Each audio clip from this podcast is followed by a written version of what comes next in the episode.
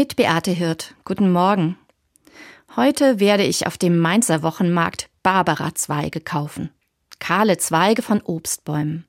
Eine Weile lang waren die gar nicht so einfach zu kriegen, aber mittlerweile gibt es sie wieder, Anfang Dezember auf dem Markt. Heute also werde ich mir ein paar dieser Zweige besorgen und sie zu Hause in eine Blumenvase und ins Wohnzimmer stellen. Und dann mit dem Warten beginnen. Morgen nämlich ist Barbaratag, am 4. Dezember. Und wenn ich Glück habe, und oft ist das so, dann blühen diese Obstzweige bis Weihnachten auf. Rosa oder weiße Blüten kommen hervor, mitten im Winter. Wunderbar anzusehen ist das.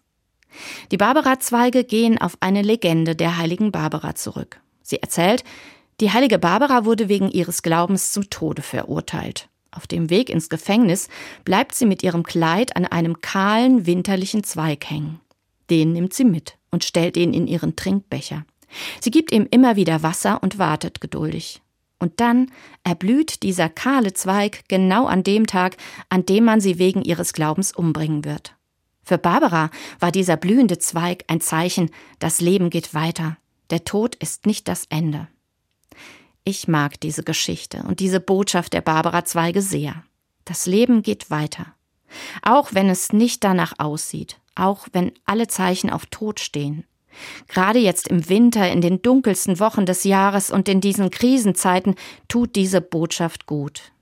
Es lohnt sich durchzuhalten, darauf zu warten, dass es besser wird. Es lohnt sich, der Hoffnung immer wieder ein bisschen Wasser zu geben.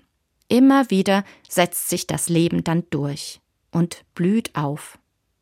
Mich erinnern die Barbara-Zweige auch an meine Mutter. Sie ist schon fast 30 Jahre tot. Morgen am 4. Dezember am Barbara-Tag hätte sie Geburtstag. Und ich hoffe darauf und ich freue mich darauf, einst werde ich sie wiedersehen. Und unser Leben wird neu blühen, wie ein Barbara-Zweig. Beate Hirt, Mainz, Katholische Kirche.